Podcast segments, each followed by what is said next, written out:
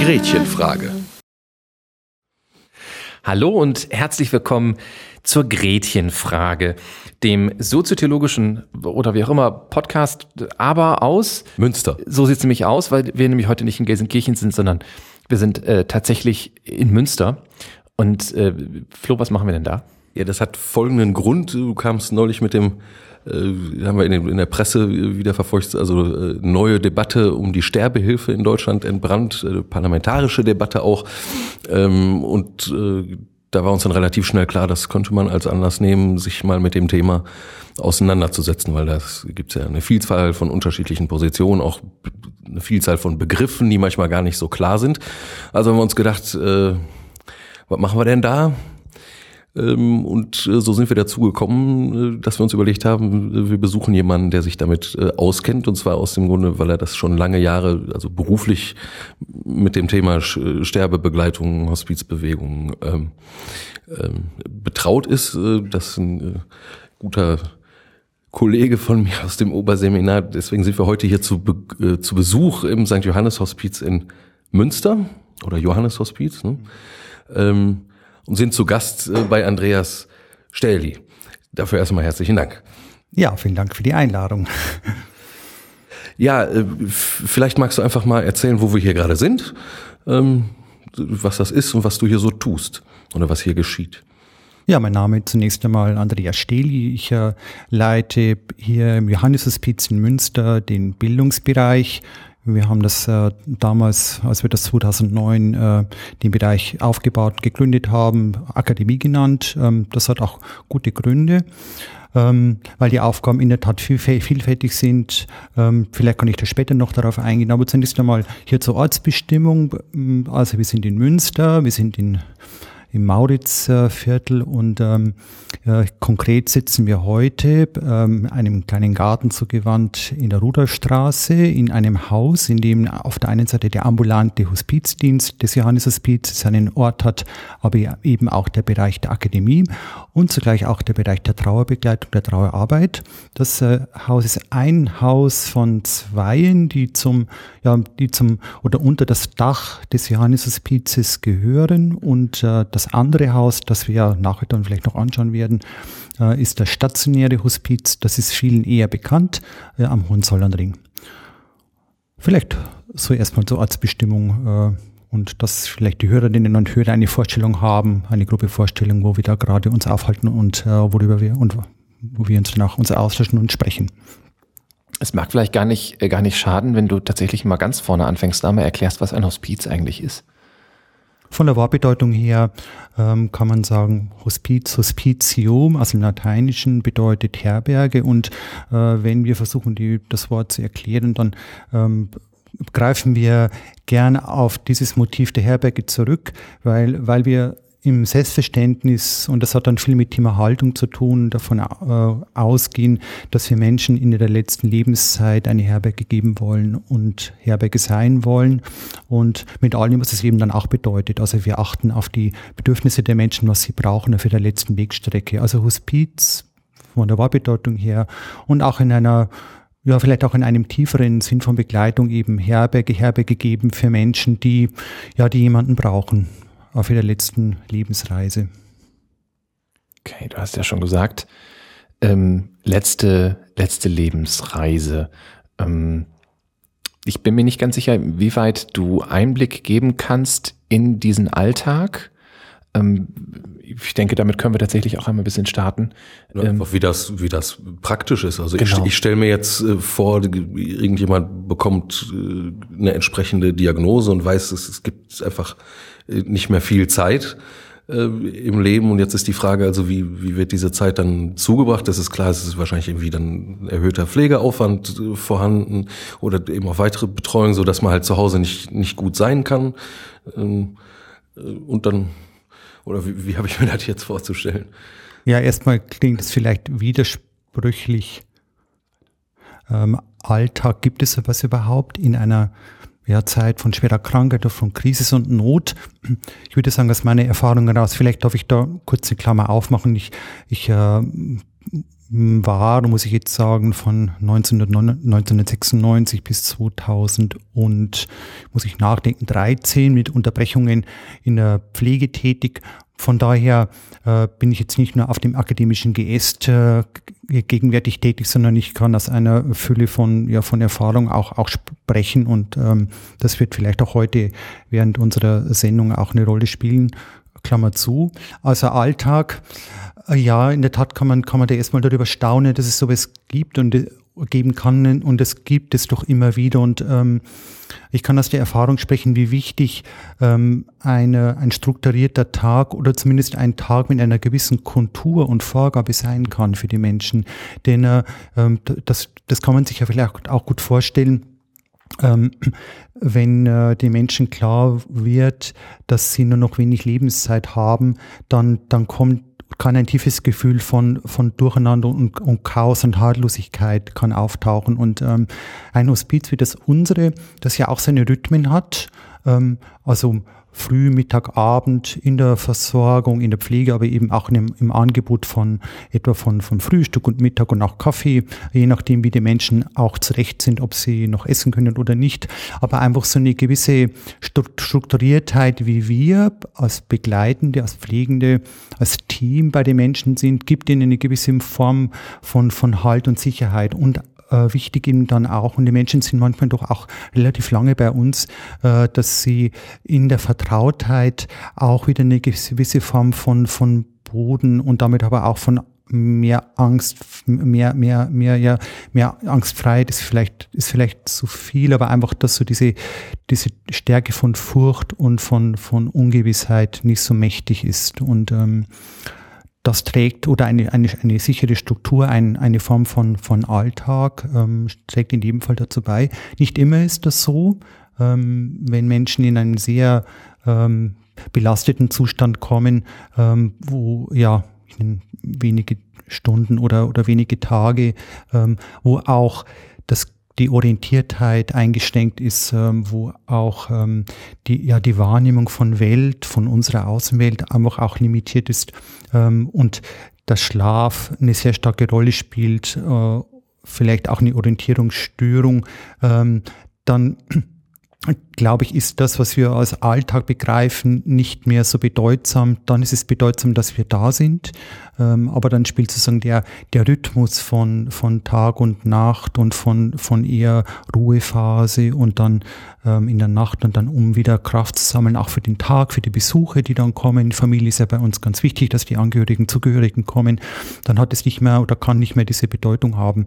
Ähm, das gibt es natürlich auch und das gibt es gar nicht selten. Aber vom Grundsatz her, so wie wir aufgestellt sind im stationären Haus, ist es schon so, dass wir darauf achten, dass wir Rhythmen haben und pflegen. Und das Schöne ist ja, die Natur gibt uns ja auch eine gewisse Form von Rhythmus vor und Sterben hat ganz viel mit damit zu tun, wie wir uns an, an Natur orientieren reflektieren können und wie es uns gelingt, dass wir irgendwie in diese Rhythmen eintauchen können, um, um auch schon im Leben etwas äh, zu erfahren von dem, was Wandlung und Veränderung bedeutet in uns selber, weil wir ja auch Teil der, Teil der Natur sind. Und da höre ich jetzt im, im Hintergrund, Entschuldigung, da höre ich jetzt im Hintergrund schon ja so den Gedanken, äh, das Sterben äh, also nicht auszuklammern, wie das in weiten Teilen unserer Gesellschaft zum Teil also offenbar passiert. Also dass man nicht drüber spricht, dass man nicht äh, sich selber auch nicht damit befasst und einfach sagt, das ist was, was äh, mit dem Leben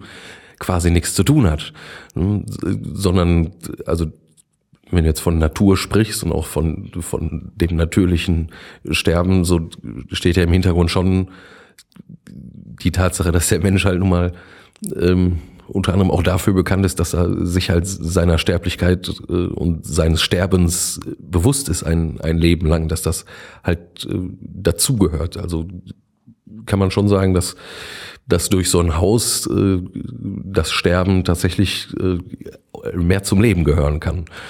Oder wäre das jetzt ein bisschen zu Vielleicht können wir ja so sagen, als Mitarbeiter des Hauses, äh, ich spreche jetzt von mir, ähm, ja, 1996 habe ich angefangen und ich bin der Bewegung immer treu geblieben. Ich war nicht immer in Münster, ich war ja auch äh, viele Jahre in München. Da kann ich sagen, ja, ich habe durch die Begegnung mit den Sterbenden, die uns, das sagen wir manchmal auch Lehrmeister sind im Leben, habe ich viel gelernt und ich, ich schaue auf mein Leben und das sagen wir, die wir in der Hospizbewegung sind, auch denke ich fast alle. Ähm, wir, wir, wir lernen für unser Leben entlang der Erfahrungen von Begleitung. Und es gibt, äh, Hospiz hat ja auch einen gesellschaftlichen Auftrag und ähm, der, der lautet ja so, dass wir äh, nach außen gehen in, äh, ja, in, in, in bestimmten, mit bestimmten Aktionen, mit bestimmter Öffentlichkeitsarbeit, wo wir auch uns zeigen und wo wir natürlich zugleich auch sagen, was wir tun und wer wir sind, unsere Identität zeigen. Und, ähm, und das wiederum trägt dazu bei, dass Menschen darüber nachdenken, über, ihre eigene Endlichkeit. Da wäre jetzt also die Akademie quasi der, der Punkt, an, der, an dem ihr das tut. Zum Beispiel, aber wir haben ja, äh, ich habe das ja nicht genannt, weil wir das nicht jetzt, wenn wir, wenn wir gleichsam von vier Säulen sprechen, äh, der des Johannes-Hospizes, dann wird es dazu nicht, nicht, nicht genannt, aber es gehört in jedem Falle dazu. Wir haben eine ganz äh, starke Öffentlichkeitsarbeit, die ähm, die sogar mit, eigen, mit einer eigenen Person auch besetzt ist. Mhm. So.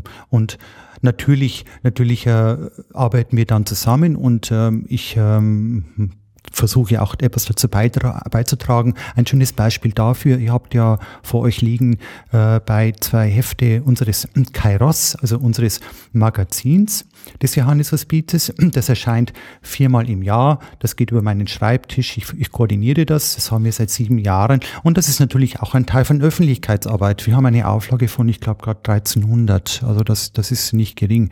Ähm, von da, das ist auch ein Teil davon, der dann Stück in meinen Händen auch liegt. Aber ähm, ja, man kann vielleicht in dem Beispiel sehen, dass es jetzt nicht nur auf eine Person geschränkt ist, aber es gibt eben eine Hauptansprechpartnerin bei uns mhm. und, und die, äh, ja, die hat dann auch den Hauptauftrag dafür. Also jetzt haben wir von, von Pflegepersonal äh, gehört, wir haben von äh, Leuten gehört, die hier arbeiten und Öffentlichkeitsarbeit machen. Vielleicht kannst du noch mal nur, dass, dass wir einen Eindruck davon bekommen, welche Breite oder welche Enge das hat, so was, was hier, äh, also was für Berufsbilder hier vertreten sind, wie die Zusammenarbeit ist, ob es Netzwerke eben nach außen gibt, die vielleicht über einen, ich weiß nicht, habt ihr einen Förderverein oder so? Ja, es gibt einen Förderverein, das ist elementar. Mhm.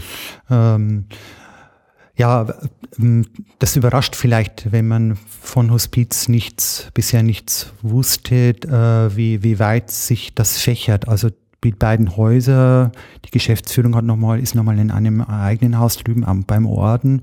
Ähm, man kann, man kann die, die Dimension vielleicht auch schon dann erahnen, wenn man mal äh, sieht, äh, wie viele Gesellschafter wir haben. Wir haben vier verschiedene. Mhm. Ähm, und ähm, das zeigt, das zeigt schon auch in gewisser Weise auch den, auch so, ja, die, die, die Stellung und auch den, den Rang auch.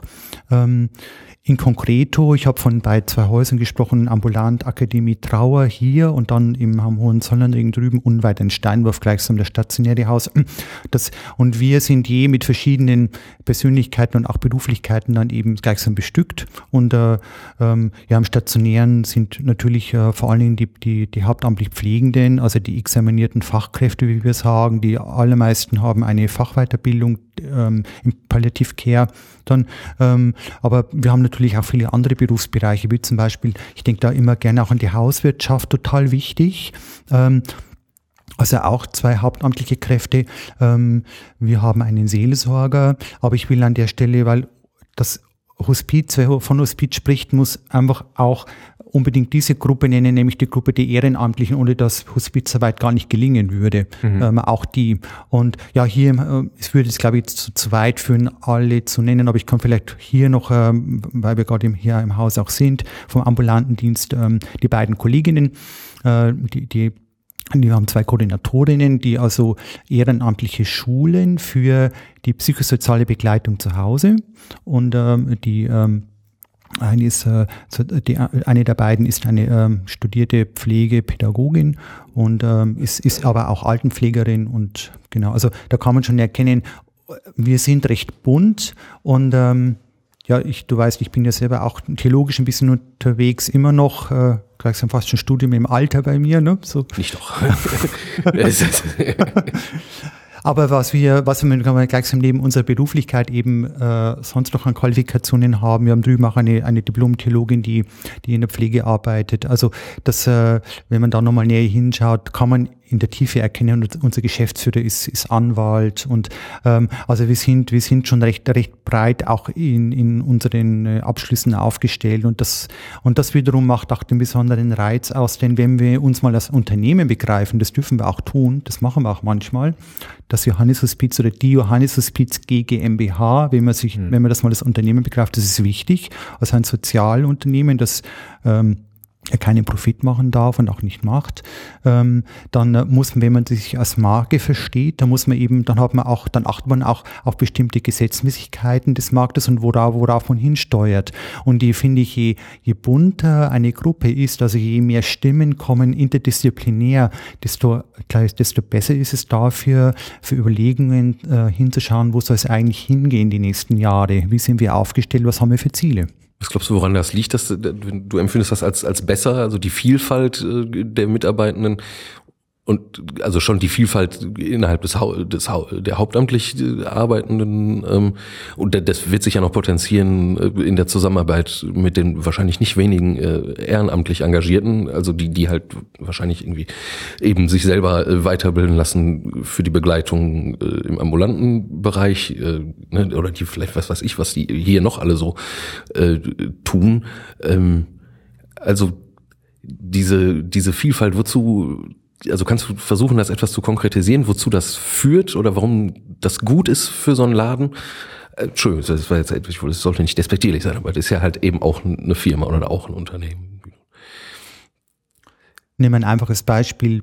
Bleiben wir ruhig beim Ehrenamt. Mhm. Ähm, also die Begleitung vorwiegend eben dann hier, wenn wir hier vom ambulanten Dienst ähm, ausgehen, hier in der Rudolfstraße, ähm, also die Begleitung zu Hause. Man kann sich vorstellen, wenn eine ehrenamtliche ähm, Frau, die in ihrem und, und ein Gutteil derjenigen arbeitet ja noch, also die, wir haben das Spektrum ist auch da groß. Also es ist eben nicht so, dass, ähm, dass, dass wie vielleicht manche denken würden, die machen das alle nach, nach der Beruflichkeit. Nein, nein ein, ein, ein ich glaube, es, ich müsste dann nochmal fragen, aber ich schätze mal, es könnten fast 50 Prozent sein der Menschen, die arbeiten noch. Also zum Beispiel auch ähm, oder haben gearbeitet als Lehrer. Und, und je nachdem, was sie da dann unterrichtet haben, mhm. ähm, kann man sich vorstellen, dass es natürlich in der Begleitung, in der konkreten, im konkreten ähm, Dasein vor Ort bei den Menschen natürlich eine Rolle spielt. Und das ist doch wunderbar, äh, wenn da, ich nehme ein Beispiel, es, es ist jemand, der, der Germanistik studiert hat, der unterrichtet hat oder immer noch unterrichtet, der hat, denke ich mal, sicher eine Liebe auch zur Literatur und wird dann auch, äh, wenn es dann auch passt, wir arbeiten ja immer bedürfnisorientiert, stationär wie ambulant und wenn das passt und der Mensch der, den wir begleiten, der hat einen Wunsch nach Vorlesen oder der tauscht sich gerne aus in Fragen der Literatur, ja, dann ist es auch jemand genau richtig. Also dann, dann ist es eine Qualifikation, die diese Frau mitbringt und wunderbar einbringen kann in die, in die Begleitung. Jetzt hast du gerade schon äh, die Begleitung auch schon angesprochen, konkret. Ähm, wie muss ich mir denn eine solche Begleitung vorstellen? Also ich denke nicht, dass es so etwas gibt wie den typischen Menschen, der in ein Hospiz kommt und der, also dass, dass die Menschen immer die gleichen Bedürfnisse haben. Sondern wie, wie, wie muss ich mir das vorstellen? Welche Bedürfnisbandbreiten gibt es denn da? Was, was braucht der Mensch, der diese letzte Reise antritt? Bleiben wir ruhig mal vielleicht beim Stationären. Hm, ich glaube, vielleicht ist das sinnvoll, wo, wobei, äh, wenn Menschen schwer krank sind, äh, und dann begleitet werden, dann, dann äh, glaube ich, würde ich es dann gar nicht so sehr unterscheiden. Aber ich bleibe jetzt mal dabei, vielleicht auch der Beispiele halber, die ich vielleicht auch oder ein Beispiel, das ich bringen werde. Ähm, es kann ja schon so sein, dass äh, die Symptome, wenn die Menschen zu uns kommen, äh, zunächst sehr belastend sind. Und ähm, das Thema Schmerz ist, ist, immer, immer wieder, immer wieder auch ein Thema und ähm, es bedarf einer guten Behandlung. Das ist auch wichtig.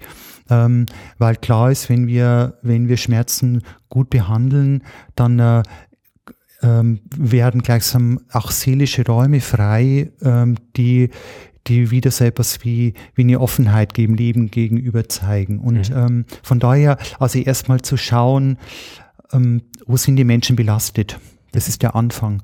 Und, ähm, und das kann, das Spektrum kann von der, der Symptome kann ungeheuer weit reichen, also von Schmerz, äh, Atemnot, äh, Angst, äh, aber auch ähm, Belastungen etwa etwa was, was die, die, die Obstipation betrifft oder, oder, oder, oder Durchfall oder ähm, auch äh, große belastende Wunden, die, die durch äh, Tumore, die nach außen hin dann wachsen, entstehen können und ähm, was wiederum zu, zu einer großen, zum großen Schamgefühl führen kann. Also das alles ähm, schauen wir sehr achtsam an und, und äh, versuchen das auch natürlich über die ärztliche, aber auch pflegerische Begleitung und Betreuung gut, äh, dass wir da gut bei den Menschen sind und, und ihnen da viel Entlastung anbieten.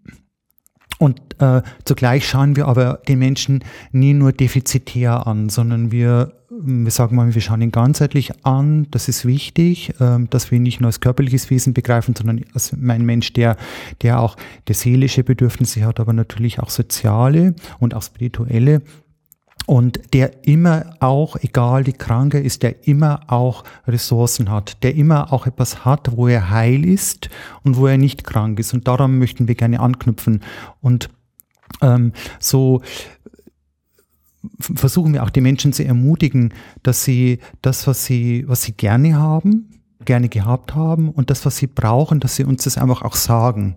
Und das ist für manche Menschen, die lange Zeit in der Klinik waren, oft ganz ungewohnt, weil äh, sie, sie das gar nicht mehr so kennen, dass man sie danach fragt, was brauchen sie denn heute Abend, hätten sie gerne und was kann mhm. ich ihnen Gutes tun. Die so. Klinik sagt einem immer, was, was sie jetzt gerade brauchen. Ne? So. Das, ja, ermutig, ermutigen einen nicht in dieser Weise, wie es, glaube ich, wünschenswert wäre und das hat ja auch gute, oft genug gute Gründe, warum es nicht so machbar ist. Aber da versuchen wir halt auch anders hinzuschauen, weil wir natürlich auch unter anderen Voraussetzungen unterwegs sind. Das muss man ja auch sagen. Wer bezahlt so einen Hospizplatz, wenn man ihn denn bekommt? Ähm, Und unter welchen Bedingungen? Ja, es gibt, es gibt für die stationäre äh, Betreuung gibt es natürlich auch Kriterien. Es geht hier um diese Absehbarkeit. Also ähm, das bedeutet eine, eine Lebenserwartung ja von etwa maximal einem halben Jahr.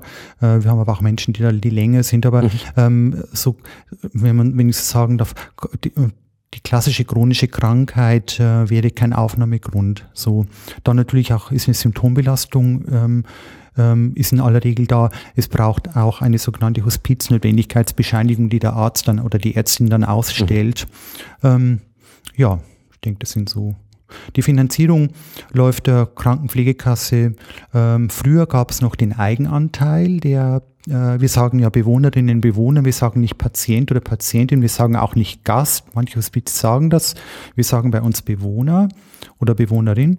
Und die, früher gab es eben äh, noch einen Eigenanteil, der zu leisten war von den, von den Bewohnern und äh, der ist weggefallen.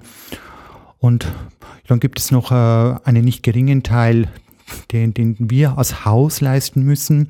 Und ähm, da sind wir wieder beim Stichwort ähm, Öffentlichkeitsarbeit wichtig. Wir müssen in etwa 350.000 Euro im Jahr über Spenden hereinbekommen, weil äh, eben wir immer auch einen gewissen Anteil ähm, selbst bezahlen mhm. der Leistungen, die wir den Menschen erbringen. Mhm.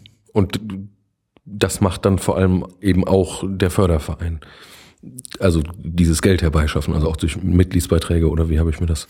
Na, der, äh, ich würde sagen, vor allen Dingen durch, durch, ähm, durch Spenden, mhm. die, äh, ja, die durch Aktionen ähm, hereinkommen und äh, da sind wir relativ breit aufgestellt. Ähm, das kann, das kann die, die, die einzelne Spende sein, ich nehme mal ein Beispiel, die Kranzspende, wenn jemand verstorben ist, dann kam jetzt vor zwei Tagen kam eine Frau, hat, hat geschellt hatte einen gewissen Geldbetrag und sagte, ja, aus ihrer Familie war ein, ein schöner Anlass und dann kam sie mit 50 Euro und hat uns das gegeben. Da bekommt sie dann, dann später eine Spendenbescheinigung. Also auch so, es gibt aber auch natürlich die, die, die größeren mhm. Spendenbeträge äh, über zum Beispiel eine recht, recht finde ich auch berührende Aktion ist die Zahngoldspende. Ähm, am Ende des Jahres bekommen wir dann einen relativ hohen Betrag. Also und all das äh, summiert sich dann. Es gibt viele Aktionen wie Konzerte und so weiter. So, wir haben jetzt im, im August die sogenannte italienische Nacht drüben im stationären. Wir, ihr werdet das ja dann sehen. Äh, da werden also von, von zwei äh, Balkonen werden also dann italienische Adien geschmettert. Dazu gibt es Fingerfood und auch einen guten Wein. auch das dient natürlich dazu, ähm, eben äh, Spenden zu dekorieren und aber auch uns bekannter zu machen. Also es ist ja immer das Gesamt, was man sehen muss, nie nur singulär jetzt eine Spendenaktion. Mhm. Okay. Sollen wir mal zum Thema überleiten? naja, irgendwie sind wir ja schon, sind wir ja schon mittendrin. Ja, natürlich. Also man ähm, könnte ja sagen, äh, um jetzt den klassischen Begriff Sterbehilfe einfach mal äh, aufs Tableau zu bringen, dann könnte man sagen, äh, dass, dass das vielleicht was ist, was hier passiert. Sterbehilfe. Allerdings äh, kann man unter dem Begriff halt auch noch alles Mögliche sonst verstehen und es wird auch alles Mögliche äh, sonst darunter verstanden. Genau, wir müssten diesen Begriff wahrscheinlich erstmal klären. Und ähm, vielleicht sagst du auch noch ein, zwei Sätze dazu, ob das hier vorkommt. Also ob es Menschen gibt, die hier den Wunsch äußern, in ihrem Leben selber oder assistiert oder auch in einer anderen Art und Weise vorzeitig ein Ende zu setzen. Ja, der Begriff Sterbehilfe ist ja in der Tat problematisch. Äh, mhm. Ich merke schon an dem, wie du es versuchst zu formulieren, auch eine gewisse Unsicherheit. Ähm, das ist auch nicht einfach. Deshalb glaube ich, tut es auch nur, wie du ja auch sagst, dass wir genauer hinschauen, von was sprechen wir da eigentlich. Mhm. Das halte ich auch für elementar. Äh, also dem, das Wort näher anzuschauen, denn ich würde sagen, natürlich, natürlich, wir, wir begleiten Menschen und ähm, das in bestimmt, in einer bestimmten Art und Weise. Und äh, wir sind in einem, hier in Deutschland, in einem rechtlichen Rahmen. Und in diesem rechtlichen Rahmen, der Dinge erlaubt und der Dinge nicht erlaubt, bewegen wir uns auch. Und das mhm. bestimmt auch ein Stück unseren Alltag. Ähm, vielleicht, ähm, um, um die Frage nach einer Differenzierung, um das aufzugreifen, Normalerweise sprechen wir, und das ist in der Terminologie dann oftmals eben auch nicht, nicht so ganz glücklich, aber ähm, auf der anderen Seite ist es immer, wie ich auch selber in die Diskussion immer ja, fast schon ein pragmatischer Versuch eines pragmatischen Umgangs äh, irgendwie, äh, man muss sich irgendwie auf, auf Begriffe einigen, das meine ich damit mit Pragmatik mhm. und dann hat man, nutzt man die halt dann und ähm, man differenziert zwischen der aktiven Sterbehilfe, näherhin sagt man da auch die Euthanasie, die, also die als, als in, in dieser in dieser ak aktiven Formen, wenn ihr wollt, kann, kann, können wir da nochmal näher hinschauen, definitorisch. Vielleicht erstmal zum Überblick. Dann äh, das äh, eine, eine weitere Form, die ja gerade ähm, sehr debattiert wird und wo wir auch ein, eine Gesetzesnovellierung wohl erwarten können, ähm, noch in dem Jahr, denke ich einmal, der, der sogenannte assistierte Suizid. Äh, dann eine weitere Form ist die indirekte Sterbehilfe, eine andere die sogenannte passive, auch ein unglückliches Wort. Ähm, dennoch wird es gebraucht. Ich gebrauche es im Übrigen auch. Mhm. Und äh, es gibt dann noch die Form, die auch, äh, auch immer mehr auch in die Debatte kommt oder in, in die Frage kommt, zumindest in die Auseinandersetzung. Ähm, ich würde sie dann in die Nähe der oder vielleicht sogar als eine Form der indirekten Sterbehilfe begreifen, ist die sogenannte palliative Sedierung. Also mit, mit, mit, mit diesen, in diesen, in dieser Typologie bewegen wir uns. Mhm. Äh, ja, genau. Viele Begriffe gefallen, die, die vielen wahrscheinlich nicht, nicht so klar sind. Also was ist jetzt passive Sterbehilfe oder was wird darunter verstanden? Was ist indirekte Sterbehilfe? Und dann können wir vielleicht ähm, das am Ende mal über die Palliativmedizin und dann auf, nochmal auf die äh, Sedierung kommen. Ähm, ich nehme an, da geht's da geht's darum, dass man äh, also in Kauf, dass man Lebensverkürzungen in Kauf nimmt äh, ähm, bei Lebensqualitätsgewinnen durch äh, heftigen Schmerzmitteleinsatz. Also mal so ganz äh, keine Ahnung, ganz voll schwurbelig so, ne? Nee, das ist, also ich merke selber so an dem Thema, ähm, das ist gar nicht so leicht, da einfach mal so frei von der Leber weg drüber zu reden. Und äh, vielleicht fällt das auch den Hörerinnen und Hörern auf, dass wir heute etwas ruhiger äh, drauf sind, weil normalerweise äh, sind wir ja äh, ab und zu auch mal witzig, ne? ich will jetzt nicht in ein anderes Fahrwasser äh, führen, aber das Thema Humor übrigens ist ja ein total wichtiges. Wichtig, ne? Ja, wir hatten vor kurzem den Nordwestdeutschen Hospiztag, da sind wir als Johannes Hospiz auch mit dabei. Der findet in, in der Katholischen Akademie hier in Münster statt ähm, und ähm, mit, wir hatten 250 Teilnehmerinnen und Teilnehmer. Das Thema dieses Jahr war eben das Thema Humor.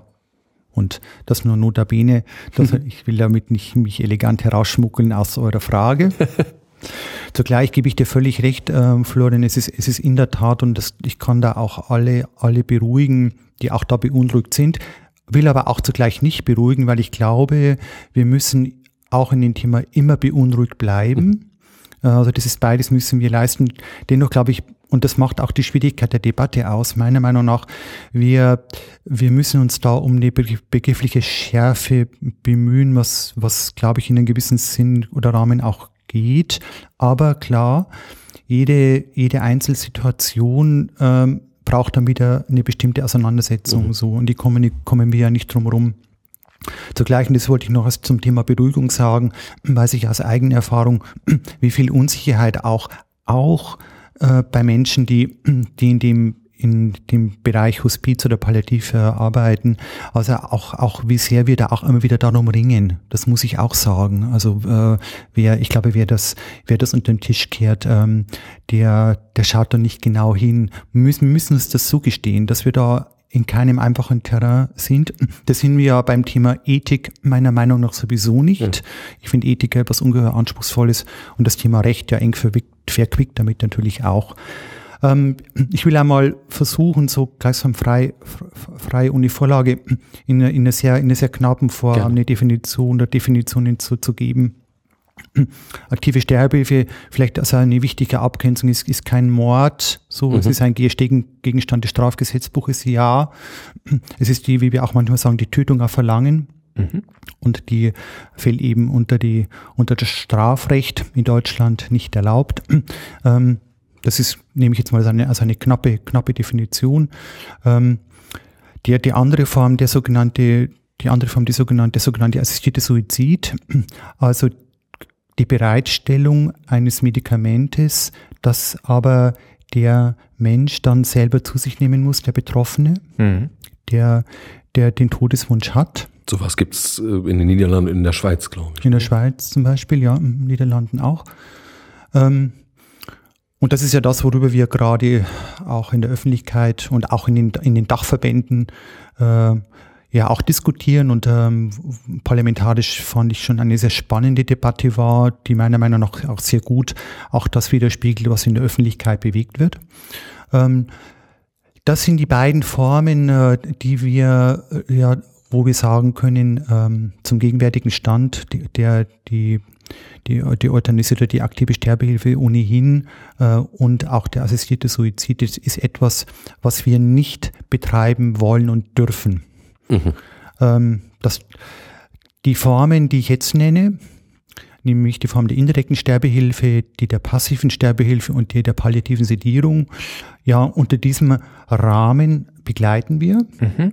Die indirekte Sterbehilfe da schauen wir auf das, was unsere Absicht ist, wenn der Arzt oder wir dann äh, unter, ähm, ja, unter der Verantwortung des Arztes, die uns, er uns den Auftrag gibt, dass wir dann ein Medikament auch ver verabreichen, zum Beispiel über eine Infusion, ähm, dass wir darauf achten, ähm, dass wir, wenn wir die indirekte Sterbehilfe anschauen, dass wir immer schauen, was, was beabsichtigen wir mit dieser Handlung, zum Beispiel mit einer bestimmten Gabe von Morphin oder einer bestimmten Infusionsgabe. Also die, die Tat oder das, was wir wollen, ist, ähm, dass die Leiden gelindert werden, dass die, die, die Not genommen wird. Die Absicht ist nicht, dass sie den Mensch töten.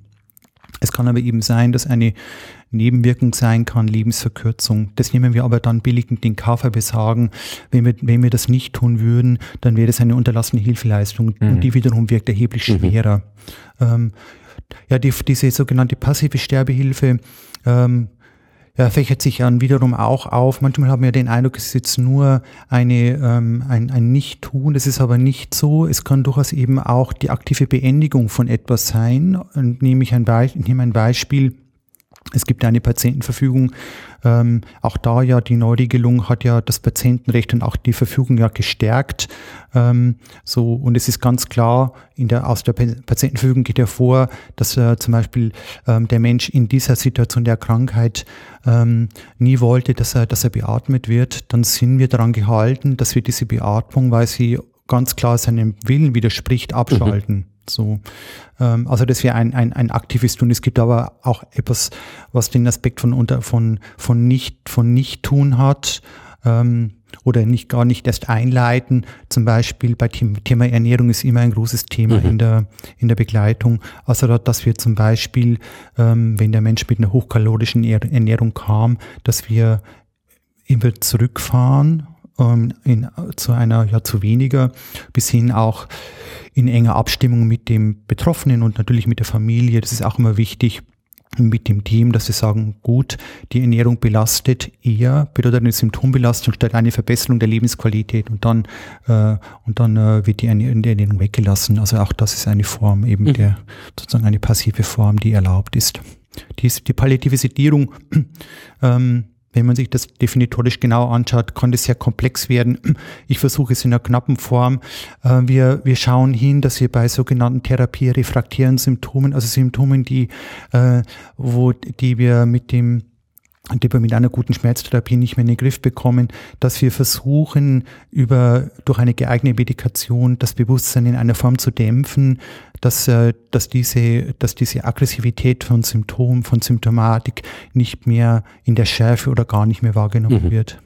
Aber auch da ist wichtig zu schauen auf die Absicht. Ähm, wir, die Absicht ist nicht, den Menschen zu töten, sondern die Absicht ist, dass wir Leiden lindern. Mhm. Und ähm, da kann man gar nicht streng genug hinschauen. Wenn, man eine, wenn wir eine Handlung ja ethisch beurteilen, können wir immer auf die Intention schauen, auf die Mittelwahl und auf das Ziel. Und in dem Fall müssen wir mit, mit, mit der guten Beobachtung eben auf die Absicht schauen. Das wäre jetzt genau tatsächlich der Punkt äh, zum Einhaken. Ähm, fangen wir vielleicht einfach mal tatsächlich mit, mit den Formen der der aktiveren oder aktiven ähm, Sterbehilfe an. Ähm, wobei ich gar nicht so sicher bin. Ich glaube, in der, in der öffentlichen Diskussion ist meiner Wahrnehmung nach die Frage nach dem, nach der Beendigung des Lebens durch einen Dritten, ja, der also jetzt beispielsweise tatsächlich äh, einem, einem Patienten oder einem, einem ähm, Bewohner hier oder überhaupt einem Menschen ähm, aktiv ein Mittel gibt, um sein Leben zu beenden, ist, glaube ich, nicht strittig. Ich glaube, das äh, wird auch nirgendwo gefordert, äh, wenn ich mir da, wenn ich das richtig ähm, in Erinnerung habe. Aber ähm, dieser assistierte Suizid ist ja etwas, das ähm, in der öffentlichen Debatte durchaus gefordert wird. Das Argument, kann ein Mensch unter Schmerzen noch so etwas haben wie ein würdevolles Leben? Und wenn ein Mensch zu dem Schluss gekommen ist, und in den allermeisten Fällen wird ja dann davon ausgegangen, dass es ein Mensch, der schon etwas älter ist oder der schon lange eine Krankheit hat, lange leidet, ähm, dieser Mensch möchte selbst verantwortet, das ist ein ganz wichtiges Stichwort in der Debatte immer, ähm, diese Selbstbestimmung, dieses Recht auf mein Körper gehört mir und ich darf damit machen, was ich möchte.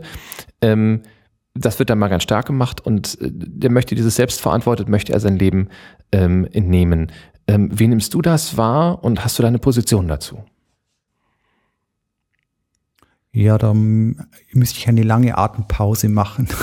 Mach ruhig. Ja, die habe ich. die habe ich und ich hatte ja im März vom, von der Katholischen Akademie auch die Aufgabe, es gab einen Abend ähm, im Rahmen einer Reihe, wo ich auch ähm, das Thema assistierter Suizid aus palliativer Sicht auch beleuchtet habe. Mhm.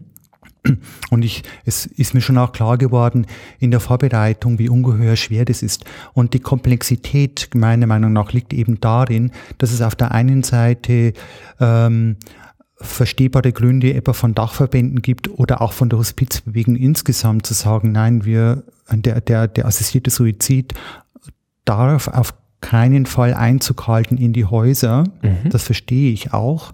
Zugleich habe ich dann versucht, in dem Beitrag über eine, über eine Fallgeschichte, ähm, die ja auch vor einigen Jahren in der Presse war, äh, sozusagen in einem, in einer, ja, einer Form von, ja, von Erzählung ist vielleicht zu viel gesagt, aber äh, ich habe versucht zu beschreiben, was würde denn passieren, wenn dieser, wenn dieser Herr Urban ähm, heute ans Hospiz klopfen würde und uns bitten würde darum, dass wir ihm ein Medikament bereitstellen. Mhm. Und dann habe ich, ich glaube, was deutlich geworden ist, äh, diese, die vielen verschiedenen Ebenen, die meiner Meinung nach zu bedenken sind. Und eine ganz wichtig ist eben meine ganz persönliche Gewissensfrage und Gewissensentscheidung, die kann ich daraus nicht lösen. Zugleich bin ich aber ja nicht nur der, äh, Andrea Steli als Privatperson, sondern mhm. ich bin eben auch die Andrea Steli, der jetzt nicht mehr, aber in lange Zeit in der Pflege gearbeitet hat und der eine bestimmte Rolle hat und der auch in einem bestimmten Haus, in einem bestimmten Ethos arbeitet. Mhm. Und ähm, das kann durchaus auch zu Reibungen führen. Darüber hinaus, ich führe das jetzt gerne mal weiter, man kann es fast schon wie in einem Art Zwiebelmodell ähm, äh, so, so, so auffassen. Ähm, dann, also ich, ich als Andrea Stehle als Privatperson, das ist gleichsam der Kern der Zwiebel und dann, und dann kommen, kommen die Dinge nach außen. Also ich dann in meiner Beruflichkeit, in der Rolle als Pflegender, dann bin ich aber, ja, dann kommt die nächste, der nächste Ring. Wie ist es denn eigentlich mit dem Haus, in dem ich arbeite, also das stationäre Haus, was hat das denn? Mhm. Das wiederum ist aber wiederum eingebettet in, ja, auch in die, in eine Form, wir nennen das mal in das Ethos der Hospiz- und Palliativbewegung insgesamt und das wiederum ist natürlich eingebettet in in, in Staat und Gesellschaft mhm. und in einen rechtlichen Rahmen. Mhm. Und, ähm, und was an dem Beispiel mit den Herrn Urban meiner Meinung nach ganz, ganz oder meiner Meinung nach gut deutlich geworden ist, ist, ähm, dass ich auf der einen Seite aus meiner Gewissensentscheidung heraus sagen würde, ja, wenn Herr Urban heute anklopfen würde in einem stationären Haus drüben und er würde darum bitten, und es würde ein bestimmtes Setting da sein, dann würde ich sagen, ja, ich begleite ihn. Ich begleite ihn. Also ich würde ihm das Medikament auch bereitstellen. Wenn ich, wenn ich aber in einer Beruflichkeit denke und auch in der Frage, wie ist es denn zu denken, dass dann wenn unser Haus das tut, wie ist es denn da mit den anderen Häusern, also mhm. mit den Häusern oder der Hospizwegen insgesamt, würde ich denn das wünschen, dass wir, dass wir das alle anbieten, dann bin ich schon erheblich unsicherer. Viel unsicherer würde ich dann sogar noch werden, wenn man sagt, muss es denn oder es wird es dann auch verpflichtend für alle? Mhm. Und wenn ich es dann noch weiterführe, ist es denn dann nicht nur im Hospizbereich, sondern etwa im klinischen Bereich? Die Palliativstationen sind ja klinisch aufgestellt, aber nicht nur, nicht nur jetzt im klinischen, sondern vielleicht sogar auch in den, in den, in den Heimen, mhm. also in den, in den Altenhilfeeinrichtungen mhm. oder wie ist es denn in der Ambulan im ambulanten Bereich, im häuslichen Bereich? Also das, das ist eine sehr, sehr, sehr, sehr komplexe äh, Geschichte, die, die zu dem Thema meiner Meinung nach auch gehört und was sich eben auch in der, ja, in dieser, in dieser schon auch sehr differenzierten Debatte, wie ich finde, auch zeigt. Also würdest du, wenn ich dich richtig verstehe, eher sagen, es kann im Einzelfall vorkommen oder dass es, dass es sinnvoll ist und ethisch und moralisch vertretbar, schrägstrich verpflichtend ist, das zu machen? Ähm, vielleicht solltest du dieses Beispiel von dem Herrn Urban einfach nochmal erklären, damit man so ein bisschen eine Idee hat, was da so die, die Umstände sind. Aber du würdest es nicht als eine allgemeine Regelung befürworten. Verstehe ich dich da richtig? Auf keinen Fall ist eine verpflichtende, nein. Das, okay. das, wär, das äh, würde ich nicht für gut halten. Ähm, mir ist, mir ist die, also vielleicht zu dem Herrn Urban, mhm. äh, dass sein, sein Bruder, der auch Journalist, glaube ich, äh, ist und war, der hat es ja sehr schön auch äh, dargestellt und reflektiert. Natürlich mit der Absicht, das muss man ja auch sehen, wenn er, wenn er, wenn er einen Artikel äh, verfasst, da macht er das ja auch mit der Absicht und er ist natürlich Befürworter des assistierten Suizides, weil er, weil er die Nöte seines Bruders, der in Deutschland gelebt hat und der in, in die Schweiz gefahren ist, äh, auch, äh, auch sehr, sehr deutlich macht. Herr Urban ganz knapp gesagt hat, der litt an einem nicht therapierbaren äh, Karzinom im Mundbodenbereich, das äh, zu, zu sehr zu furchtbaren äh, Folgen geführt hat, wie zum Beispiel äh, akute Erstickungsnot. Der hat dann eine Trachealkanüle bekommen, massive Beschle Verschleimung, dennoch immer wieder Atemnot. Dann hatte er auch eine arterielle Spritzblutung. Wer das mal erlebt hat, weiß, wie grausam das sein kann. Okay. Und, äh, und nun habe ich ja auch durch die Erfahrung, die ich gemacht habe, ja, ist mir das auch durchaus nahe. Und, ähm, und da habe ich habe ich, würde ich auch sagen, ja, der hat sich sehr klar gegen, also der, der, der, der betroffene Patient, der Urban, hat sich sehr, hat sehr gut reflektiert über das, was er, was er nicht möchte. Und er, er konnte, wie er auch einmal sagt, dieses, dieses, dieses lebenssatte Sterben, wie es was die Hospizbewegung in seinen Augen dann eben äh, immer wieder ankündigt, das konnte er nicht haben. In mhm. seiner, er, ihm war die Autonomie und die, Selbst, die Selbstständigkeit wichtig. Und, ähm, und er hat nicht begreifen können, warum es in Deutschland dafür keinen Rahmen gibt. Mhm. Ähm, es ist ja im Übrigen, der assistierte Suizid ist ja kein Thema des Strafgesetzbuches, das muss man ja klar sagen in Deutschland. Ähm, mhm. ähm, ja, mm, so um äh, vielleicht nochmal deine, deine, deine Frage, ähm, wenn ich persönlich gefragt werde, ähm, wie stehe ich dazu, dann kann ich aus meiner Erfahrung heraus sagen, ja, ähm, wenn ein Mensch sich an mich wenden würde und ich ich, ich hätte auch, ich bin ja kein Arzt, ne, so, aber es ist ja durchaus doch die Frage, sind zum Beispiel auch nahe Angehörige ähm, ähm, dann, wenn die, wenn die das Medikament dann auch hinstellen, sind die dann, sind die dann gleichsam strafbar zu machen oder nicht? Ähm, ich würde sagen, ja, ich, ich würde, ich glaube, ich, ich kann, es gibt Situationen, wo ich, wo ich, wenn ich sehr nah bei den Menschen bin äh, und das so zu tief in auch in, so in ihr Schicksal eintauchen kann und, und ähm, mir verstehbar wird, dann kann ich mir das privat ähm, durchaus vorstellen. In einer Rolle als, als Pflegende einem Hospiz ist es nicht so einfach. Auf keinen Fall darf es verpflichten werden. Und wie ich es dann, wie ich dann verfahren würde, wenn ich, wenn das Haus sich dafür bereit erklärt, weil vielleicht die neue Gesetzesregelung das irgendwie auch möglich macht, da müsste ich dann schauen, was mir wichtig wäre, ich bräuchte ein, ein gutes, äh, stabiles Team, das mhm. mitmacht. Das ist keine Frage von Einzelnen, sondern das, wenn so ein Haus das macht, dann äh, geht es nur im Gesamt. So. Jetzt hast du dich mehrere Male schon gegen die Verpflichtungen ausgesprochen. Wo siehst du denn die grundsätzlich die Problematik, jetzt mal abgesehen von der Rolle der Pflegenden, wo siehst du die Problematik ähm, in einer verpflichtenden Regelung ähm, oder dem, wie soll ich sagen, Ermöglichen ähm, des assistierten Suizids für alle Hospizeinrichtungen oder auch für Ärzte äh, in Deutschland? Ja, die Unterscheidung ist dann für mich zwischen Ermöglichung und Verpflichtung. Das, äh, Vielleicht musst du das mal einfach erklären, was es, du mit unter Verpflichtung verstehst. Es, braucht, es, braucht, es braucht die Ver Verpflichtung würde ja bedeuten, dass ich bleibe bei dem Herrn Urban, dass der kommt und sagt, ähm, ich habe den Anspruch darauf. Okay. Und da muss der Arzt das tun. Das, mhm. das geht nicht. Und meiner Meinung nach, denn ähm, das ist ein zutiefst dialogisches Geschehen. Ähm, das sind keine abstrakten Größen, das Ich und das Du oder das Wir, sondern wir sind Menschen, wir, und das ist ja auch die, die Arbeit, die, glaube ich, uns ausmacht in der, in der Hospizbewegung, dass wir äh, sehr nah auch versuchen, bei den Menschen zu sein und das, was sie angeht. Und, mhm. äh, und es geht meiner Meinung nach schon von unserem Selbstverständnis her nicht, dass jemand zu uns kommt und etwas einfach fordert, sondern, sondern wir wollen, wir, das ist unser Anspruch, wir, wir wollen, so gut es irgend geht, ähm, das so mit, mitgehen. Mhm. Und äh, das geht nicht über eine, über eine anonyme Forderung, das meine ich damit. So. Ja, okay. Ähm, nochmal eben auf die, auf die Problematiken, also ähm, wenn man jetzt mal sich so einschlägige Literatur anschaut, ähm, wie jetzt zum Beispiel, also ich habe jetzt, äh, verlinke ich nachher auch nochmal, haue ich nochmal in die Shownotes rein, ähm, das Handbuch Bioethik oder, also ich habe tatsächlich auch ein paar Bücher liegen. Ähm, da wird immer auf, auf zwei Dinge wird da verwiesen. Das eine ist die Fähigkeit, diese Entscheidung überhaupt zu treffen. Und das Argument ist immer, jemand, der stark leidet, kann gar keine freie Entscheidung treffen, weil der ja von den Schmerzen ähm, beeinträchtigt ist in dieser freien Entscheidung. Ja, oder nehmen wir uns äh, psychisch Kranke, ja, eventuell hat jemand unter starken Depressionen auch den Wunsch, sich das Leben zu nehmen. Das ist eine, eine de facto ähm, tödliche Krankheit äh, im, im Endeffekt. Und ähm, die haben diesen Wunsch, ja, aber es gäbe ja einen Weg heraus, den sie nur im Moment gerade nicht sehen. Ja, diesen Menschen, ähm, so sagt die Literatur, kann man einfach auch dann bitte nicht erlauben, ähm, oder beim Suizid assistieren, den Freitod so irgendwie zu wählen, das ist dann ethisch nicht, äh, nicht machbar.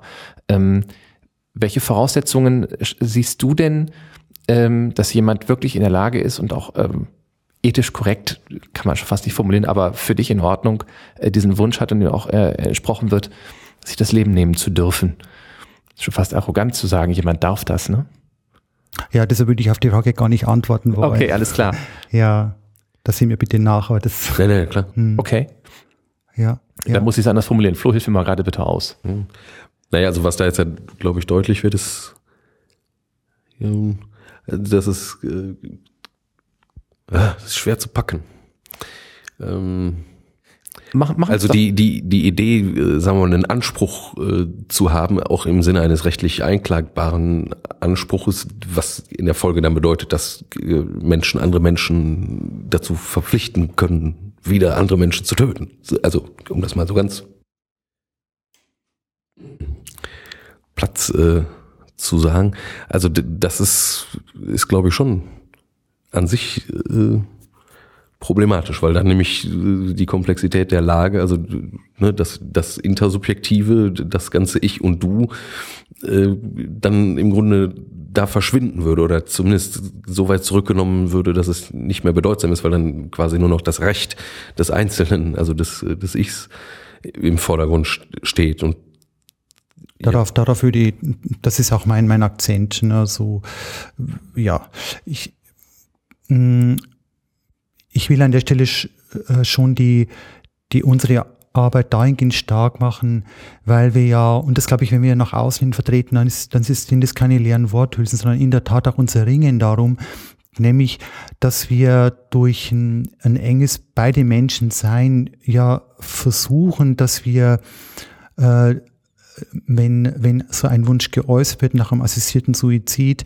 dass wenn der zum Beispiel durch eine, durch ein, ähm, durch die Sorge vor übergroßen Symptomen, äh, etwa durch große Atemnot oder durch Schmerz, wenn das, wenn das, oder auch, auch Einsamkeit vielleicht auch, mhm. ne, oder nicht verstanden werden, auch bei Familien und Freunden. Da bieten wir ja ähm, Wege an, über die Palliativmedizin die Palli oder durch die durch in der und oder die Begleitung. Äh, wir haben da einen ungeheuren Reichtum und das habe ich über die all die Jahre ja auch erfahren. Also was für was für einen Schatz die Palliativmedizin ja auch, was für einen Schatz die birgt. Also welchen welche differenzierte Schmerztherapie es mittlerweile gibt. Wie, wie wir daran arbeiten, dass wir Symptome so gut als irgend möglich auch kleiner machen. Ähm, das Ideal ist immer, dass es kein Symptom mehr gibt, aber das ist vielleicht auch ein Ideal. Manchmal gelingt es, manchmal gelingt es nicht, aber wir wünschen, dass wir die Symptome zumindest so runterfahren können, die Belastung, dass die Menschen wieder Lebensqualität empfinden. Mhm. Und ähm, das ist ja unser, unser großes Gegenargument. Und wir sagen ja manchmal ja, das, was jetzt in der Debatte auch sehr hochgefahren wird und was manchmal doch auch, auch arg akademisch klingt, das ist es nicht nur, ich habe da auch ein tiefes Verstehen dafür und ich ringe ja selber auch damit, würde ich aber sagen, der, der, der, der Großteil von, von, von, von Begleiterfahrung ist ja eben ein anderer, nämlich dass die Menschen zu uns kommen und das wird durch das Gute bei ihnen sein, einfach diese Form von Not in einem ganz großen Teil einfach nehmen können. Mhm. Und das ist eine Antwort, ein, das ist auch eine wichtige Antwort, Antwort auf diese Frage und auf okay. dieses Problem. Ja. ja, und aber deswegen, weil, weil ähm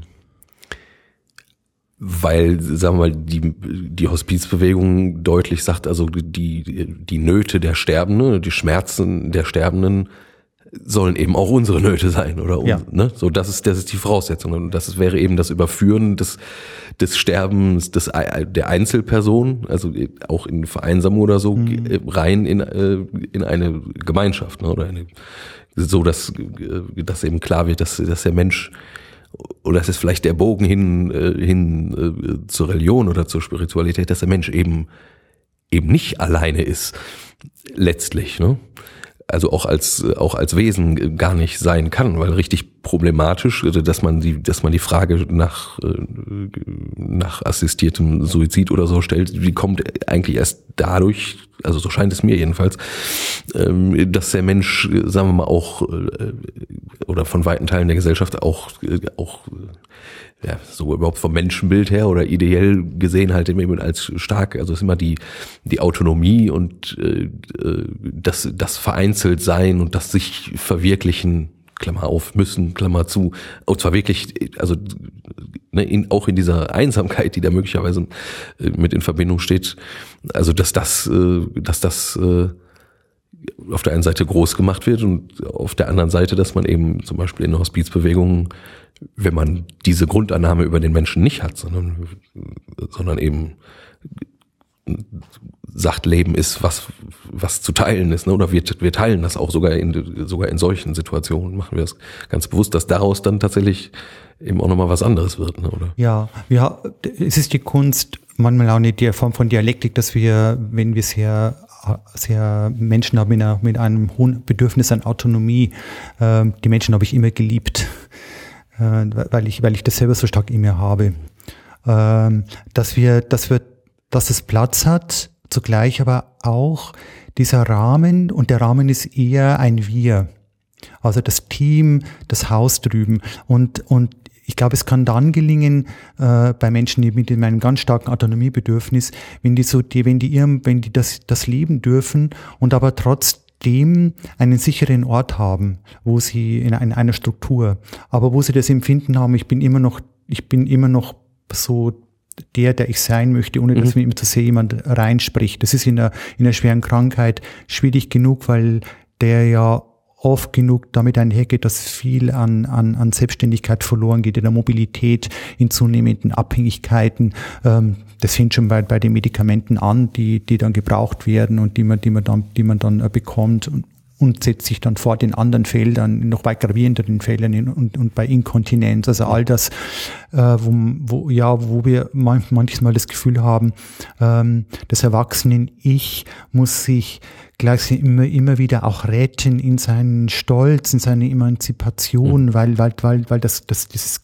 das, was, das Gefühl, dass ich zum Kind werde in meiner Bedürftigkeit, mhm. das wird so stark. Ne? Und Menschen, die eine starke Autonomie brauchen, die leiden da sehr darunter. Um nochmal zu dem Thema, zu dem Thema assistierter Suizid zu kommen, ein, ein unglaublich schwieriges Thema. Und äh, wenn wir jetzt darüber sprechen, fühle ich mich da auch nicht sehr wohl. Aber ich weiß auch, dass wir und dass ich da auch nicht drum rumkomme äh, und weiß aber auch, dass ich da immer unverständlich sein möchte und auch bleibe. Ähm, und ich vertrete nicht etwa eine Position der, der, der einer bestimmten Fachgesellschaft, sondern ich versuche es irgendwie, äh, ich versuche transparent zu machen, was meine Meinung ist und doch aber schon das, das was auch Verbandsmeinung ist und was, was auch Rechtsmeinung ist, auch natürlich zu sehen so. Aber, aber ich, ich begreife mich da auch als einen fragilen Menschen, auch in, in, in Positionen. Ich will aber zum dem Thema, jetzt zu dem Thema assistierter Suizid nochmal aus der Perspektive etwas sagen. Ich nehme nochmal den Herrn Urban, ein, ein, ein Mensch mit einer hohen Autonomie. Ich stelle vor, dass er kommt und ich bin dann da und ich weiß, ich, ich denke, dass wir uns mögen, weil ich habe ich hab, äh, da auch Bewohner der Patienten auf der Palliativstation in München, habe ich ja sieben Jahre in zwei verschiedenen äh, Bereichen gearbeitet. Äh, und ich hatte immer einen guten Zugang und ich stelle mir das bei Herrn Urban auch so vor.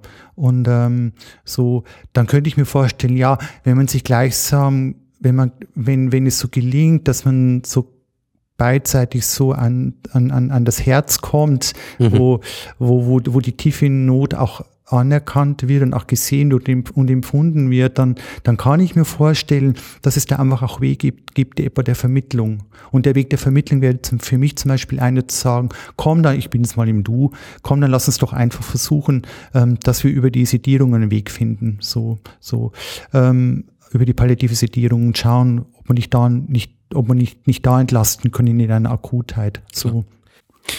Ich probiere es tatsächlich doch nochmal. Ähm, gäbe es eine Voraussetzung oder einen Umstand, bei dem du sagen würdest, lieber Herr Urban, ähm, ich kann dir bei deinem Wunsch des assistierten Suizids nicht zur Seite stehen? Ja, dann, wenn er, wenn er, wenn er klopfen würde und, und mich nicht kennen würde und sagen, ich, ich kann das von dir einfordern, mhm. dann bin ich verloren. Ja. Aber ähm, also würd, würdest du denn, ich überspitze jetzt ein bisschen, ja, aber würdest du denn ähm, jede Situation eines subjektiven Leitzustandes als ähm, als Grund sehen, okay, ich, ich habe ich jetzt kennengelernt und ich sehe, du hast ein, groß, ein großes Leid, ähm, dir helfe ich jetzt und ähm, sage, wenn du das jetzt für dich entscheidest, ich möchte jetzt mein Leben beenden, ja, dir helfe ich jetzt. Nein, das glaube ich das wäre ja der falsche Weg. Ne? Mhm. Also das äh, ist ja unmittelbar einsichtig. Nein, nein, nein. Das habe ich auch gedacht, aber das ist es nicht. Ähm, ich, ich fürchte, das ist es nicht unbedingt. Also ich denke da jetzt auch gerade an, an die Menschen da draußen, die uns jetzt gerade hören, beziehungsweise wenn ihr die Aufnahme dann hört.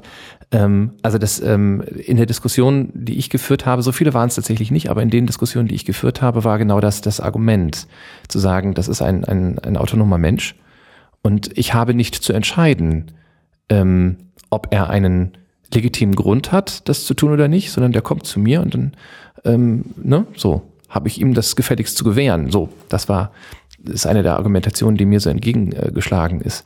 Verpflichtung und Anspruch, ne? Das genau, richtig. Ja, da, da wäre vielleicht noch mal einmal äh, kurz zu schauen, vielleicht magst du noch mal genauer erklären, was dich an dieser Verpflichtung so stört.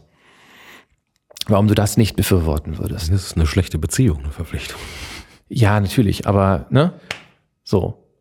Ähm, also ich weiß es von, von, von meinen Großeltern beispielsweise auch, äh, die diesen Wunsch sehr, sehr stark hatten. Die waren immobil, Ja, ähm, ich denke, inzwischen ist es lange genug her, dass ich das erzählen kann.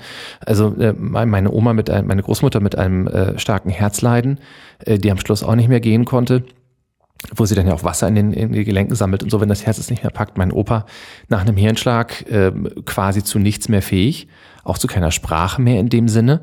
Und äh, da konnte, also da, ich hätte verstehen, hat jetzt bei meiner Familie tatsächlich keiner gemacht, äh, soweit ich es weiß, aber ich hätte verstehen können, dass die Kinder sagen, der leidet.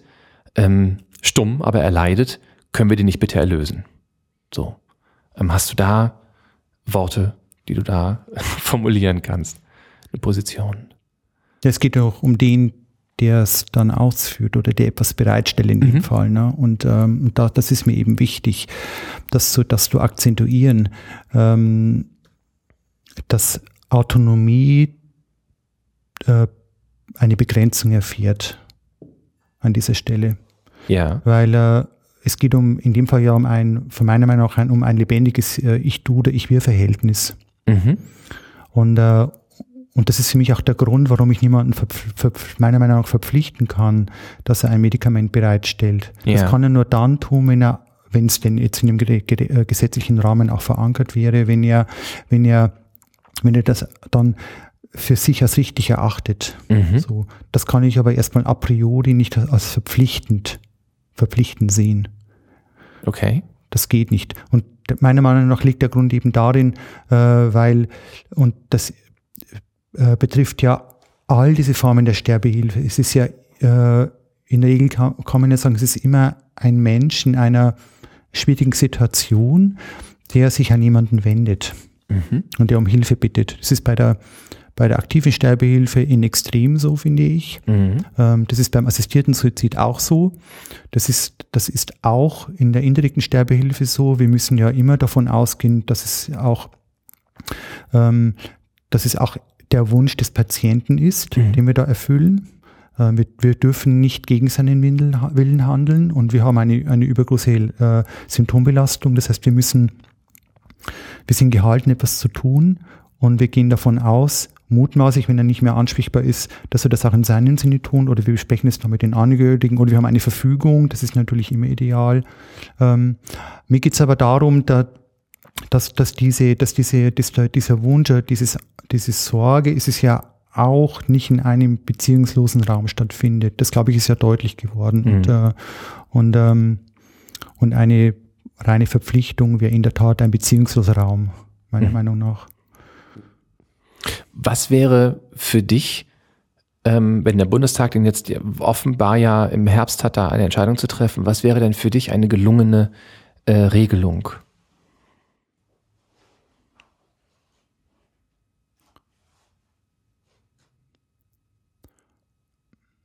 Also,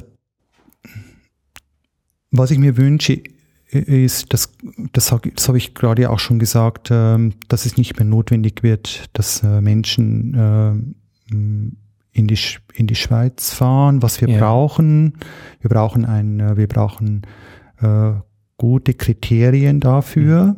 Das heißt, wir brauchen da auch eine, eine Einschränkung. Nicht in einen beliebigen Freiraum dazu gehen, sondern wir brauchen Kriterien dafür. Wir brauchen also Sorgfaltskriterien dafür wir müssen, glaube ich, schon auch gut überlegen, äh, äh, in welchen, wo es sein kann mhm. und wo nicht. Zum Beispiel äh, nur im privaten oder auch im klinischen oder auch im Hospizbereich. Ich könnte mir gut vorstellen, ist natürlich auch die Frage noch gewerbsmäßig oder nicht gewerbsmäßig. Ähm, das sind, mhm. ja, und ähm, ich will mich, ich will da gar nicht zu differenziert eintauchen. Ich kann nur sagen, also ich würde mir, ich würde mir in der Tat eine Veränderung wünschen. Ich kann es mir schwer vorstellen, dass, dass wir auch ähm, das im Hospizbereich ähm, anbieten. Mhm. Ähm, ich kann mir es aber gut vorstellen in ähm, etwa im, im privaten, im privaten Umfeld ähm, oder so auch bei Freunden. Ähm, und diese Fragen, wie zum Beispiel, wie gehen wir denn dann damit um, äh, wenn ähm, das, das, wenn diese Bitte jemand stellt, nehmen wir mal stationäre Altenhilfe, der Mensch ist immobil, der kann nicht mehr nach Hause, was sagen wir dann? Da bin ich einfach auch noch im Prozess, wie ich mhm. da, wie ich da entscheiden soll oder wie ich, wie, ich, wie ich mich da entscheiden würde. Aber in der, von, mein, von meinem Grundsatz her fühle ich, dass es gut ist, dass wir eine, dass es eine Veränderung gibt, ja, weil ich eben, um wieder bei dem Beispiel von Urban zu bleiben, ich mir einfach wünscht, dass es dann, dass es dann nicht, dass es nicht mehr nötig wird, dass er da, dass er in die Schweiz fährt. Ja, das, okay. Äh, ja. Ähm, ich habe ähm, ja vorhin schon erwähnt, ähm, dass ich mir mal so ein bisschen so die Argumentationslinien angeguckt habe. Ähm, gibt es Argument, gibt es in, die Diskussion ist dir ja vermutlich durchaus geläufig ähm, die es da so gibt um dieses Thema. Gibt es Argumente, die dich aufregen, wo du sagst, das ist, ähm, also allein, dass jemand diese Thesen aufstellt, ähm, das kann ich schon nicht stehen sehen, wie man bei uns zu Hause sagt. Nein, erst erstmal habe ich das anzuerkennen. Mhm, okay. Und, und, und dann ist es das Schönste, da ins Gespräch zu kommen mhm. mit, mit denen, der dann die Meinung vertritt. Aber das gehört ja für mich auch auch zur Hospizarbeit, dass ich mit dem Fremden, und das Fremde ist jetzt nicht nur das kulturell Fremde, sondern das Fremde ist erstmal das, was, was mir erstmal anders ist und was nicht das meine ist, mhm. ähm, dass ich das erstmal erstmal wahrnehme und, okay. äh, und nicht gleich und nicht gleich verurteile, sondern ja, diesen oftmals sehr anstrengenden Weg auch äh, der Kommunikation finde. Und, äh, und Kommunikation, das kann ich auch sagen, ist das Schwerste überhaupt in der Hospizarbeit, aber auch im Privaten. Wohl wahr, okay. Ähm, der Gedanke, warum ich das frage, war, ähm, also es, so ein klassisches Ding ist ja zum Beispiel dieses Dammbruchargument. Ne? Also wenn wir ähm, eine wie auch immer geartete Regelung finden, dass aktive Sterbehilfe unter bestimmten Umständen erlaubt sei, dann ähm, fangen also Millionen Menschen an, sich jetzt das Leben nehmen zu wollen. Ähm, hast du ähnlich, hast, hast, kannst du diesen Gedanken nachvollziehen? Ähm, oder würdest du sagen, das ist aus deiner praktischen Erfahrung so gar nicht? gar nicht äh, da, diese. Das Argument ist erstmal, als Argument ist es, äh, es ist ähm, verstehbar. Ja. Ja, durchaus. Durchaus. Ich teile es nicht. Okay. Ähm, oder ich teile es, ich teile es ähm, viel eingeschränkter. Ich glaube, ich glaube, ähm, es ist gut, dass man das bei sich hat, auch im, in seinem Nachdenken darüber und es auch ernst nimmt. Und äh, ja, unsere Geschichte des Landes finde ich, also wir haben eh nochmal eine ganz besondere Verantwortung, dahin zu schauen. Und das gehört dann dazu. Ähm, aber ich habe, ich habe nicht gegenüber dem, diesem Dammbruchargument nicht, nicht diese, diese große Sorge, wie das andere haben. Mhm. Habe ich irgendwie ähm, eine Form von größerer, vielleicht auch Gelassenheit, ja, ja. Okay. Okay. Gelassenheit ist vielleicht Ja, ist vielleicht sowieso eine gute, eine gute Strategie. Also es ist sicher, sicher gut zu, zu diskutieren, gut hinzuschauen, äh, aber das setzt halt voraus, dass man sich, dass man sich den anderen oder das Fremde auch, also dass man das tatsächlich auch äh, an sich ranlässt, ne? Mhm. Und äh, also wirklich den Versuch hat äh, zu verstehen und, und äh, das setzt aber voraus, ähm, dass ich halt äh, die Welt nicht mehr in ein einfaches Schwarz-Weiß äh, äh, mir so einteilen kann. Ne?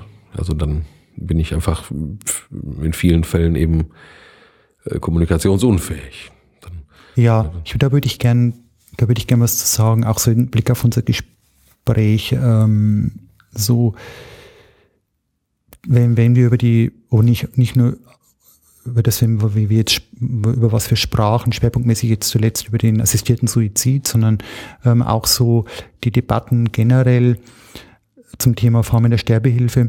Ähm, Vielleicht kann ich das, weil das Thema das Fremde, vielleicht kann ich das so vergleichen. So fühlt sich das für mich manchmal an, wenn ich, äh, ich habe ja während meines Sabbatjahres eine Weltreise gemacht. Einmal um die Erde bin ich gekreist und mein Wunsch war, verschiedene Kulturen und Religionen kennenzulernen und auch mit dem Fremden. Ich bin Fremder in dem Land, aber ich begegne vielen Fremden auch, dass ich das erlebe und wie mir es da damit geht. Und ähm, die, wenn ich diesen erst, wenn ich so gleichsam im ersten Schritt auf das Fremde, äh, wenn ich das mal vergleichen darf, mit, mit, mit den verschiedenen ähm, Formen und, und auch äh, Überlegungen und, und Gedanken, die erstmal nicht gefüllt sind mit Erfahrung von der Sterbehilfe. Mhm. Also dann ist es für mich wie der erste Schritt in ein, in ein, ein unbekanntes Land oft genug, äh, wo ich wo ich mich relativ unsicher fühle. Und dann merke ich aber in bestimmten Bereichen, jetzt ich, weil ich im Hospizarbeit äh, viele Jahre auch unterwegs bin, da merke ich aber halt, wenn ich dann tiefer eintauche in das Land und, äh, und das, was ich vielleicht auch von, von, von, von Medien über das Land gehört habe, jetzt nicht im Blick auf die mit der Sterbehilfe, aber überhaupt generell, wie etwas, wie etwas dort ist und dann komme ich näher hin und dann komme ich, dann komme ich zu den einzelnen Menschen, übertragen wir es wieder auf unser Beispiel der Formen der Sterbehilfe. Ich, ich begegne dem Menschen, der sich so und so fühlt, mit der und der Meinung, mit der und der Belastung, dann merke ich, dass dieses Raster von Begrifflichkeiten über das Fremde sich plötzlich viel, es stellt sich anders dar. Und so geht es mir eben auch, auch mit der Debatte eben auch. Also es ist ungeheuer schwierig, ähm, von, der, von einer rein argumentativen Seite herzukommen. Ich glaube, es ist dennoch schon auch wichtig, aber ähm, es ist immer gut, wenn ich dann gleichsam das durchschreite und wenn das, das was da mir so fremd anmutet, vertrauter wird, wenn ich einen Menschen habe, der zum Beispiel bei uns im Hause ist und der ja auch Schwankungen unterliegt und der auch bestimmte Wünsche hat und der auch und der, der, ähm, ja auch durch Krisen geht und gegangen ist und vielleicht auch noch weitergeht und der auch eingebettet ist in, in, in, eine, in einen gewissen Rahmen. Und dann wird für mich das Ganze nochmal anders. Es ist, ähm, ich weiß nicht, ob ob das Bild so verstehbar war, aber es ist wie wenn ich einen Gang mache von einem hohen Abstraktionsgrad, wo ich die Menschen und den Einzelnen verloren habe, hin zu einer größeren Vertrautheit, weil die Menschen vor mir sind mit ihrem Schicksal. Und dieses Schicksal, also dieser einzelne Mensch, der mir dann der, der dann damit befasst ist, was er will und was er nicht will und der mich dann damit konfrontiert oder den Arzt oder uns, damit ist alles viel greifbarer und dann, dann verliert es auch ein Stück diese Anonymität und dann ist meine Aufgabe, dass ich mit diesem, mit diesem, mit diesem Fremden, das dann immer, immer gebrochener wird, immer durchlässiger wird, eigentlich zu einem Vertrauteren hin, bis hin, dass es vielleicht sogar auch dazu kommt, dass ich fühle, ja, das ist ein Stück, auch wie ein Stück mein eigenes. Ne? Und dann kommt diese tiefe Verbundenheit zustande, äh, die ich mir dann immer auch wünsche. Ähm, so, also es ist, wenn, wenn, wir so, wenn wir so diskutieren und über, uns über Argumente austauschen, dann bin ich, dann habe ich, da muss ich immer so sehr schauen, dass ich, ähm, äh, dass ich nicht nur im Geäst bleibe, mhm. sondern dass ich, dass ich immer die einzelnen Menschen auch mitziehe. Und das ist natürlich einfacher, wenn ich in dem Bereich sowieso arbeite, als wenn ich vom grünen Tisch ähm, mhm. etwas zusammenstelle, das ist klar. Das ist, glaube ich, auch was, was die, was die Bundestagsdebatte ausgezeichnet hat, dass, äh, ja. dass wirklich in vielen Fällen, dass die meisten Leute, die sich zu Wort gemeldet haben, tatsächlich auch von persönlichen Erfahrungen ja. äh, im Familien-, im Freundeskreis äh, berichtet haben. Das heißt, ähm, ja, ähm, sind wir alle herzlich eingeladen, uns mit dem Thema Leben wozu auch Sterben gehört, äh, einfach zu befassen, das nicht äh, von uns zu schieben äh, und nicht den Fehler zu machen, zu sagen, damit habe ich nichts zu tun oder früh genug noch was zu tun, weil meistens oder manchmal hat man dann vielleicht auch, wenn es dann wirklich mal soweit ist, dann vielleicht keine Zeit mehr. Also ähm, das große Thema ist meiner Meinung nach, wie wir, wie wir mit Leiden umgehen, vor allem auch mit unserem eigenen Leiden. Und äh, das ist ja vielleicht die schwerste Aufgabe im Leben überhaupt. Wie, wie, wie, wie sehr halten wir auch unseren eigenen Schmerz aus? Ne? Da bin ich auch auf dem Weg. Also ich bin kein blinder Leidensbejaher, überhaupt nicht. Ich versuche aber so ähm, bei mir auch Seiten zu entwickeln, die den, die so Schmerz auch mehr annehmen können. Und ähm, das auch, auch das prägt Haltung gegenüber Formen der Sterbehilfe, ganz, ganz bestimmt. Mhm. Mhm. Okay. Komplexes Thema, viele Worte. Ja. Vieles auch wieder mal nur angeschnitten. So sieht's aus. Äh, lieber Andreas, wie bei unserer letzten Gästin auch schon. Ähm, habe ich natürlich vergessen, dich vorher zu fragen. Deswegen frage ich dich jetzt, du darfst äh, aus vollem Herzen Nein sagen, wenn du das möchtest. Ähm, wenn es Hörerinnen und Hörer gibt, die gerne dich selber fragen möchten, ähm, weil sie jetzt durch dieses Thema persönlich betroffen sind, berührt sind oder einfach Interesse haben, dürfen sie dir schreiben? Ja, ich freue mich. Übrigens, äh, ich werde auch dann gerne kritisch gesehen und ähm, Gerne, also okay. per, per, Mail oder per, per Brief, wie auch immer. Die, die mhm. Möglichkeiten kannst du mir ja gleich geben und ich setze dir dann in die Folge mit rein und dann können die Leute das ja lesen und äh, von ihrem äh, von ihrer Tastatur Gebrauch machen. Gut, dann äh, packe ich das nämlich damit rein. Okay, ja, das hat ein, ein äh, sehr natürliches Ende genommen, würde ich sagen. Gibt es noch etwas, was du äh, jetzt unbedingt noch loswerden möchtest, von dem du das Gefühl hast, das haben wir noch nicht, äh, nicht angeschnitten, das gehört aber noch unbedingt rein? Nun, äh, das Feld ist gewaltig groß. Mhm. Ich, ich nehme ich nehm ein, ein Beispiel, weil es auch hier zum Haus passt, mhm. äh, was, was Sie ja nicht, nicht sehen, liebe Hörerinnen und Hörer, was, was wir aber sehen können, wenn wir auf die Terrasse schauen, dann steht da eine Figur, der sogenannte Kairos, und wir haben ja auch das Magazin genannt. Ähm, das Thema zu entfalten, das hier geht es um das Thema Zeit und, und das, ähm, was kostbar ist für die Menschen in unserem Hause. Ähm, und dass der Augenblick wichtig ist, mhm. gerade wenn Zukunft bedrohlich wird und Vergangenheit oft auch belastend. Äh, dafür steht hier eine Figur, die haben wir machen lassen, äh, war ein längerer Prozess und äh, diese Figur, also eine Skulptur äh, nach, nach äh, nach Lysip, also haben einen antiken Bildhauer gemacht, die, die sollen uns, und die erinnern mich immer wieder daran, dass wir auf den Augenblick zu achten haben. Also das Thema zum Beispiel Zeit, Zeiterfahrung ist ein riesiges Thema, äh, wir, äh, über was wir lang sprechen könnten, gerade im Blick auf Begleitung, das, das Thema, aber auch gerade von philosophischer, theologischer Seite das Thema Angst, ähm, das Thema Dasein, also ja, so dann die großen Kategorien, die, die wir ja in der Begleitung immer wieder auch nennen. Also wir haben es auch kurz hier benannt, Bedürfnisorientiertheit, Ganzheitlichkeit, der Blick auf Familie, das, das, der Blick auf das Gesamt, dann, dann auch die Fächerung in die, äh, der von Palliative Care in die verschiedenen, in die verschiedenen Felder.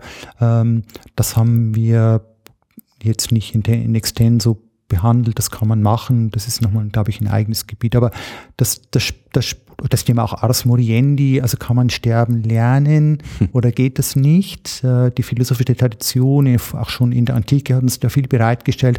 Auch das ist interessant, ähm, weil es existenziell ist und weil es sehr tief verbunden ist mit der mit Begleiterfahrung. Also geht das überhaupt und also es gibt eine ganze Fülle an, an Themen, äh, sei spiritueller Art, existenzieller oder dann auch ähm, ja, ja sozialer Thema Familie, aber auch natürlich das Thema in der von Medizin im Näheren und Pflege im Engeren und aber natürlich auch die, die Belange, ja, die Seele, nenne ich es mal so, ausmachen. Ne?